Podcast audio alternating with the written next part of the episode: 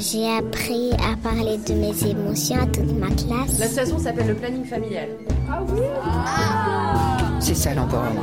Le planning, c'est beaucoup ça, c'est accompagner vers l'empowerment. C'est de pas imposer, de se dire pour cette personne, ce qui c'est bien, c'est ça. Imaginez qu'une femme, elle va être toute seule chez elle pour faire son IVG médicamenteuse, ça me va pas. Et cette fois-ci, tout est possible. Le planning familial présente Au cœur du planning, un podcast qui vous emmène derrière les portes du planning familial de Marseille. Écoutez comment ce mouvement féministe et d'éducation populaire défend au quotidien le droit de chaque personne de vivre une sexualité épanouie. Je m'appelle Isabelle Durier, je suis journaliste, et comme le revendique le planning, liberté, égalité, sexualité. On attend que les dernières s'installent. Marseille. Ce soir, le planning familial nous emmène au théâtre. Un théâtre un peu spécial, puisque nous sommes dans le réfectoire d'un foyer pour adultes en situation de handicap. Spécial aussi parce que les spectateurs vont pouvoir modifier le cours de la pièce. Ah, ben, c'est parfait. Bonjour. Eh bien, bonsoir à tout le monde. Moi, je m'appelle Milena et je travaille dans une association qui s'appelle le Planning Familial. Est-ce que vous connaissez? Non. Et, et théâtre. Et là, on va faire du théâtre. Effectivement. Je vois que vous êtes euh, chaud pour, euh, pour le spectacle de théâtre. Alors, on va peut-être y aller. Et, et donc, on va vous raconter une histoire. Une histoire de deux personnes qui viennent se rencontrer. Et donc, on va voir ce qui se passe pour eux. On y va? Bon, spectacle. spectacle. Dans le foyer de vie des jonquilles. Mardi, 15h30. Luc reçoit la visite de son ami Sylvain, un voisin de chambre. Salut, ça va? Ouais, Tu fais quoi? T'es sur Facebook? Ouais, T'écris à qui? À une meuf? Oui, Et elle le sait que t'es handicapé euh, oui. C'est cool. Elle est bonne?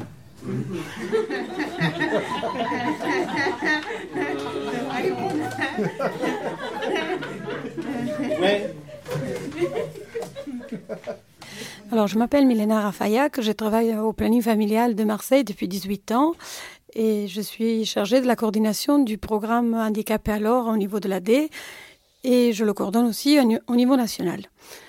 Donc, on est au foyer Verpré, un foyer pour personnes en situation de handicap mental et qui nous a ouvert les portes pour une pièce de théâtre forum qui est un outil pour nous important pour aborder la question de la sexualité.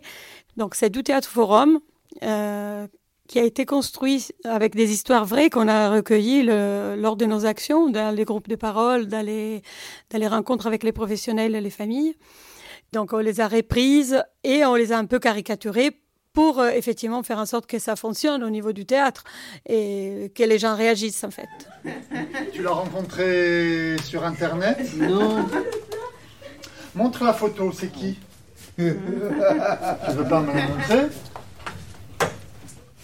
C'est Alice bah oui, Mais elle est handicapée oui, bah moi aussi, euh, toi aussi.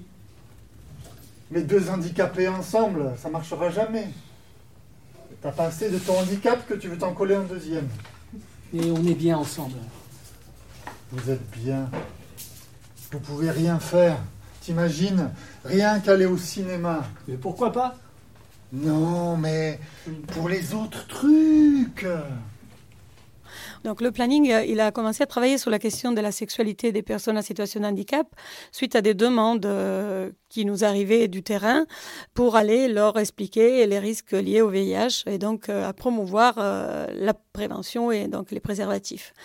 Alors ça, c'était dans les années 2000 qu'on se retrouvait face à ces demandes et à ne pas pouvoir euh, les satisfaire en fait, parce que quand on rencontrait les personnes, on se rendait compte ben, qu'ils savaient même pas comment ils s'appelaient les organes sexuels, donc euh, on se retrouvait à, à devoir faire euh, toute une éducation à la sexualité qui n'avait pas eu lieu avant avant de pouvoir parler des rapports sexuels euh, contaminants. Il fallait parler des rapports sexuels, il fallait parler du corps, il fallait parler de- du consentement, il fallait parler de tout ça. Et, et effectivement, Il n'y avait rien qui était fait sur ces questions-là. Non, moi, c'est hors de question. Moi, ma copine, elle sera valide. Moi, je veux une vie normale. Eh ben, moi aussi. Hein. Tu sais quoi? Tu m'as fatigué là. C'est ta vie. Libre.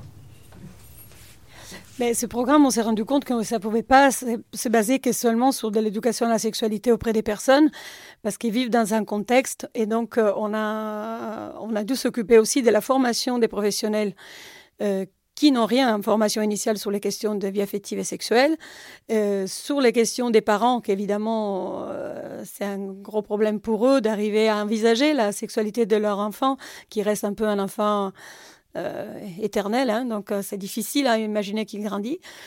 Et en plus, la question des institutions, parce que si les règlements intérieurs ne sont pas conformes aux lois sur l'intimité, les lois euh, sur l'éducation à la sexualité, c'est effectivement difficile de pouvoir envisager qu'il y ait une vie affective. Jeudi, 16h, dans la chambre de Luc. Alice et Luc regardent un DVD. Oh, il était bien ce film. Je savais que ça te plairait. Bon. Alice, mais qu'est-ce que tu fais là? Euh, on, on, regardait un film? Non mais on t'a cherché tout l'après-midi. Non mais... Allez, hop hop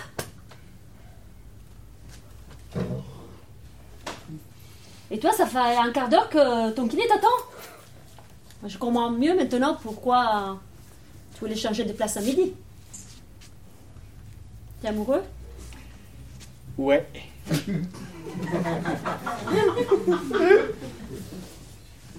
Bien qu'on avait préparé la venue du théâtre forum, on leur avait expliqué un petit peu ce qu'il en était. Au moment venu, il y a eu une appréhension de participer. Voilà. Catherine Fischer est la directrice du foyer. En journée, tous les résidents et résidentes travaillent dans un ESAT, un établissement médico-social qui prépare leur insertion professionnelle. Euh, non, non, moi je veux pas parler de ça. Moi euh, non, non, ça me plaît pas. J'ai, euh, voilà. Et pourtant, on leur avait bien dit que le but c'était de discuter de quand on rencontrait quelqu'un, une relation amoureuse. C'est pas forcément, ça tournait pas forcément autour de la sexualité proprement dite, mais ça demeure un sujet tabou, y compris l'affection finalement. Hein. Ça demeure quelque chose de compliqué il me semblait important effectivement de permettre aux résidents ben, d'appréhender cette question-là, et mais aussi aux professionnels. Parce que ce soir, il y a un théâtre forum pour les résidents, mais en parallèle, il y a aussi une formation pour les salariés.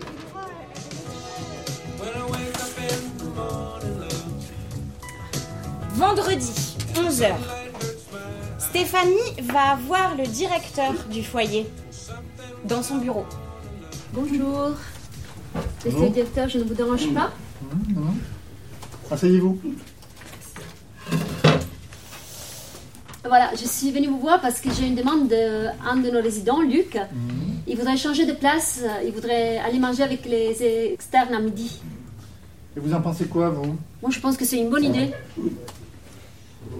Bah, très bien. Ah, bah, super Il sera content, je crois qu'il est amoureux. Amoureux? Oui. Et de qui? d'Alice. Enfin, je crois. Qu'est-ce qui vous fait dire ça Bah, je les ai un peu surpris tous les deux dans la chambre et c'est confié en moi. Dans la chambre Oui. Bah, vous auriez pu m'en parler. Asseyez-vous. Ah non, mais regardez juste un DVD, c'est tout, hein. C'est tout de nos résidents sont amoureux, se retrouvent seuls dans une chambre, et vous, les relations sexuelles, vous vous posez pas la question. Enfin, Stéphanie, vous savez bien que ça a toujours été interdit tous les directeurs ne sont pas comme ces directeurs-là. En même temps, ils ont l'obligation de protéger les personnes qui sont dans leur institution. Euh, donc on peut le comprendre. Mais en même temps, ce qui est intéressant de voir, c'est comment on enferme les personnes en situation de handicap dans ce carcan de, femmes vulnérables et donc euh, pas capables de se défendre ou d'exprimer leurs désirs. Euh. Mais vous êtes inconsciente ou quoi? Vous savez comment elle est, Alice? Elle est très timide. Elle a du mal à dire non, elle se laisse facilement influencer. Elle est peut-être manipulée. Amoureux. Il y a des risques. Hein. De vrais risques.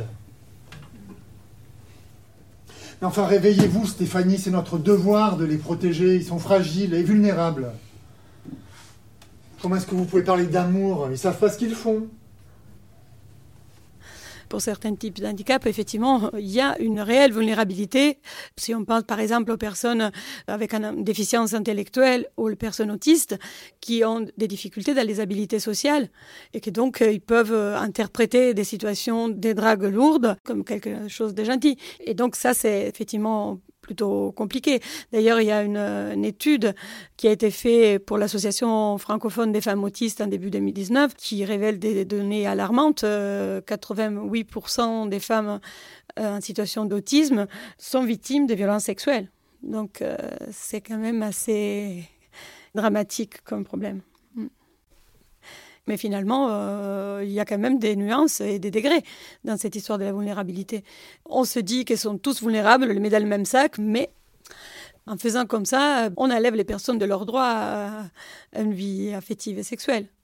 Bah, droit entendu dans le sens de liberté, hein, parce qu'effectivement, il n'y a pas un droit opposable en France, mais c'est la liberté d'avoir une relation sexuelle, euh, ça, c'est un droit universel qui est reconnu à tout le monde, sauf aux personnes en situation de handicap, des fois, parce qu'on veut trop les protéger. Vendredi, 18h, chez Alice, ses parents attendent son retour. Oh chérie, c'est quand même pas la fin du monde, remets-toi. Il l'a retrouvé dans la chambre d'un garçon. Il fallait bien que ça arrive un jour. C'est affreux, et puis je t'avais dit que c'était une mauvaise idée cette institution-là. arrête. Tu vois bien qu'elle va beaucoup mieux depuis qu'elle va là-bas. Peut-être. Mais si c'est pour coucher.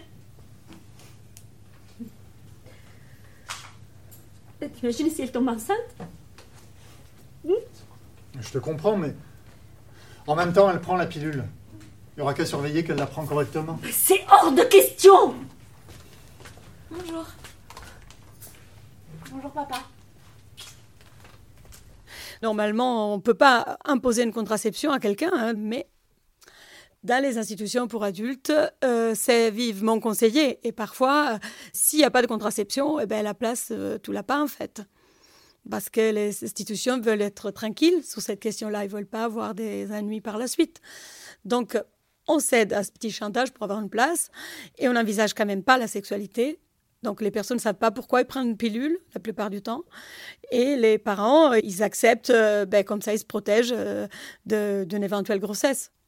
Donc, c'est la peur de la reproduction du handicap qui est peut-être trop importante. Et ça, on peut le comprendre, mais pourquoi on ne prend pas en compte euh, la sexualité plaisir? Le plaisir dans la sexualité, c'est important, mais on ne leur accorde pas quelque part. Donc, euh, qu'est-ce qui pourrait arriver? Est-ce que la mère, elle envisage déjà peut-être qu'il peut y avoir des violences? C'est peut-être une question qu'on doit se poser pour savoir qu'est-ce qu'on fait pour prévenir les violences. Mais concrètement, il faut une éducation euh, au consentement dès le plus jeune âge, sur tous les aspects de la vie c'est important de ne pas choisir le dernier t-shirt qui est sur la pile, mais de proposer est-ce que tu veux mettre un t-shirt euh, jaune ou un t-shirt vert aujourd'hui? Donc donner un choix, c'est important, et l'affirmation de soi, c'est important pour les personnes, et on ne la travaille pas suffisamment. Tu veux bien t'asseoir un moment? Oui. On voudrait te parler. T'as rien à nous raconter? Non. Non Tu passes la journée dans la chambre d'un garçon et t'as rien à nous raconter? Je ne veux pas que tu aies un copain. Tu ne vois plus, ce garçon.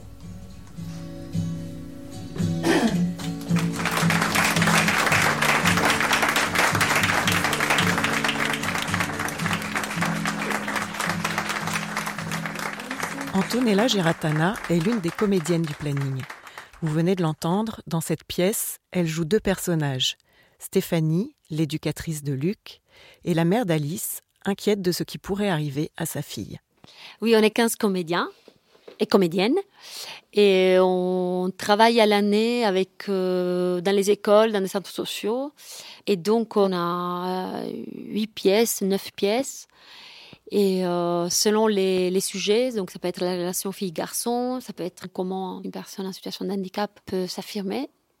on présente une pièce où le personnage principal, où, la fille ou le garçon ne se sentent pas compris par, par leur entourage. Et donc, ils sont victimes de quelque chose, d'une oppression qui vient de l'extérieur. Et donc, ce qu'on propose aux personnes qui nous regardent, c'est de remplacer l'opprimé pour le rendre protagoniste de sa vie. Donc, on joue une première fois une pièce euh, tout au long.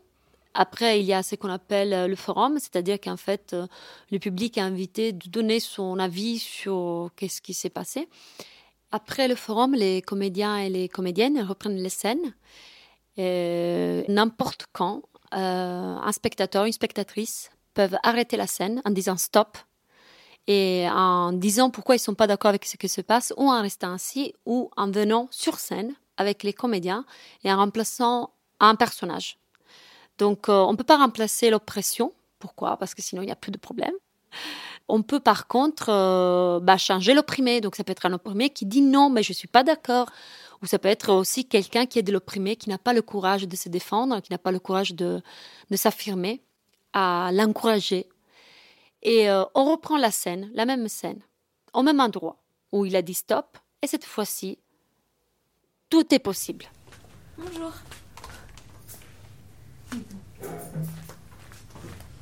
Bonjour papa. Tu veux bien t'asseoir un moment? On voudrait te parler. Oui.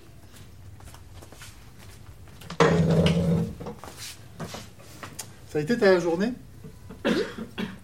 T'as rien à nous raconter? Non. Non Tu passes la journée dans la chambre d'un garçon et t'as rien à nous raconter? Je ne veux pas que tu aies un copain. Stop, stop, stop, stop, stop, stop, Alors, qu'est-ce qui se passe Il a le droit d'avoir un copain. Est-ce que vous voulez venir aider Alice là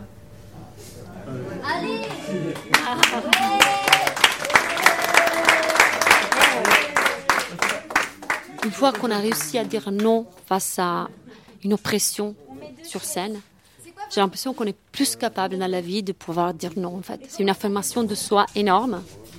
Alors là, on peut choisir qui vous voulez être. Ah, plutôt la sœur. Vous êtes ma sœur. Voilà. Allez, on met deux chaises. Et comment elle s'appelle cette sœur Euh, pas moi. Euh, Anaïs. Anaïs. On- à, à quel moment on reprend? Ça s'appelle le théâtre de l'opprimé. Pas de l'oppression, de l'opprimé. Donc ça veut bien dire quelque chose, ça veut bien dire que tout est focalisé sur la personne qui subit et sur sa capacité à, à réagir, à trouver son chemin. Bonjour papa. Tu veux bien t'asseoir un moment? On voudrait te parler. Oui.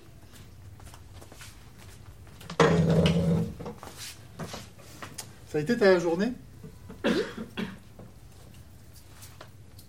T'as rien à nous raconter? Non. Non T'as rien à nous raconter Tu passes la journée dans la chambre d'un garçon et t'as rien à nous raconter Tu leur as dit? Euh, non, j'ai pas vu. Mais ma soeur a fait ce qu'elle veut. Elle est légère. Non, il fait pas ce qu'il veut, je ne veux pas qu'elle ait un copain. C'est tout. Mais pourquoi?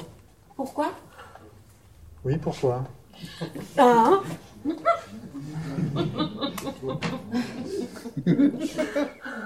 Ma sœur, elle a bien un copain. Mais elle, ce n'est pas Anaïs, pareil. Anaïs, elle a un copain. Anaïs, ce n'est pas pareil Eh bien, pour nous, c'est pareil. En fait, euh, tout le monde a droit à une sexualité. euh, mais pour les personnes en situation de handicap, il nous semble important que l'éducation à la sexualité soit faite dès l'entrée à l'IME, c'est l'Institut médico-éducatif. Euh, et donc, euh, ça nous semble important de commencer petit à petit à travailler sur les émotions, sur le corps, sur les changements du corps à la puberté. Euh, L'éducation à l'hygiène par rapport aux règles, les érections qui peuvent être compliquées à ce moment-là important d'éduquer et que tout le monde soit dans la même optique. Le planning intervient donc surtout sur ce qu'il se passe à la puberté auprès des ados et des éducateurs qui les encadrent dans les établissements pour les jeunes en situation de handicap. Cela fait ainsi plusieurs années que Milena travaille avec l'IME, voisin du foyer Verpré.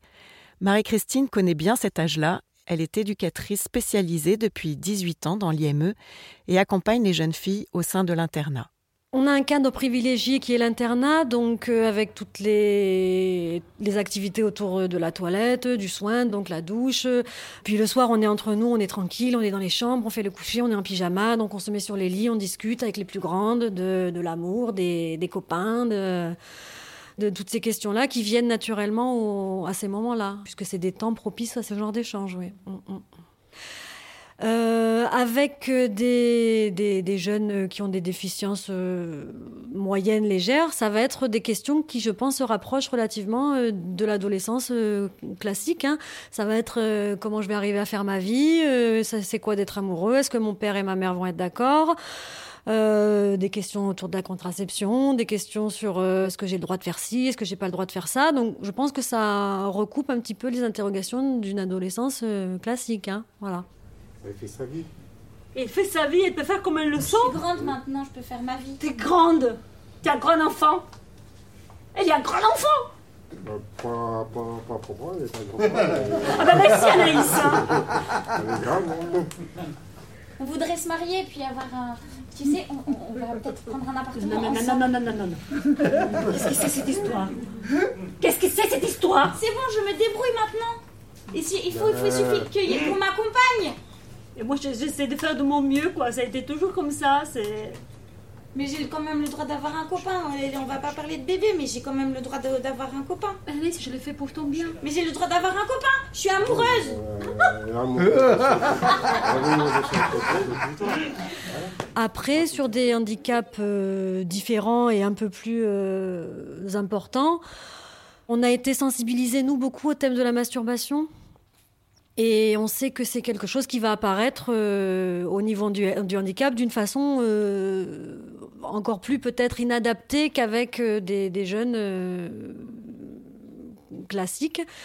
Donc il faut pouvoir leur dire que oui, oui, c'est normal, c'est les processus du corps qui se mettent en place, que ils peuvent avoir des gestes sur leur propre corps qui vont les soulager, etc., etc. Donc euh, parce que même n'ont pas forcément de mots pour euh, comprendre ce qui se passe, euh, poser les questions précises sur ce qui se passe, parce qu'on parle là de jeunes qui sont non-verbaux, par exemple, qui sont une déficience très importante. Donc j'imagine qu'ils comprennent pas ce qui se passe dans leur bas-ventre, un petit peu partout, et que ça peut les angoisser, les exciter, les, les déranger, les voilà. La dernière fois qu'on a été démunis, euh, c'était une jeune fille qui, qui se masturbait énormément avec des objets non adaptés de la vie courante. Et on a réfléchi en équipe à lui proposer un objet adapté euh, sexuel euh, qui a cette fonction-là. On a eu une formation nous-mêmes avec, euh, avec le planning, donc on a une, une écoute peut-être plus précise des, des questionnements et quand les jeunes vont nous interpeller sur des choses, on va avoir une, une sensibilité, une écoute peut-être plus technique. Étant donné qu'on est allé là-bas aussi, elles connaissent où c'est, donc on a des fois des interpellations. euh, est-ce que je peux euh, avoir un rendez-vous avec la dame du planning ou quand est-ce qu'elles reviennent les dames du planning Voilà. Mais... C'est qui qui va s'occuper de bébé? C'est qui qui va s'occuper de elle, elle s'occupera du bébé. Et après, si elle travaille, elle donnera aux parents qui s'occuperont du bébé. Ou le père ou la mère. Elle aura des quadruplés.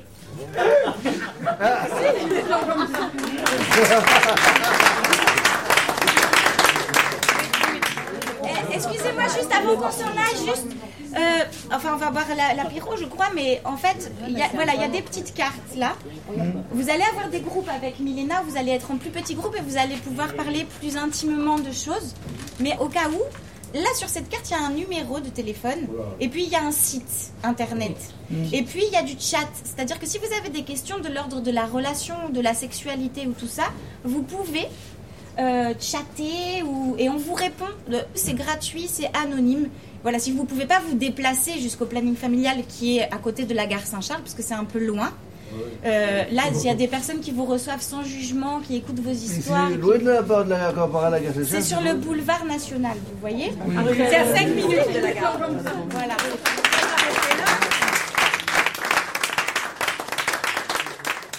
C'était un épisode de Au cœur du planning, une série proposée et écrite par Isabelle Durier et co-réalisée avec Léa Chevrier. Pour avoir plus d'informations sur la contraception, l'IVG ou la sexualité, connectez-vous au site parlons-sexualité avec un s.fr où des conseillères du planning vous répondent par mail ou par chat. Ou rendez-vous sur le site planning-familial.org. Vous pouvez également appeler le numéro vert national anonyme et gratuit 0800 08 11 11.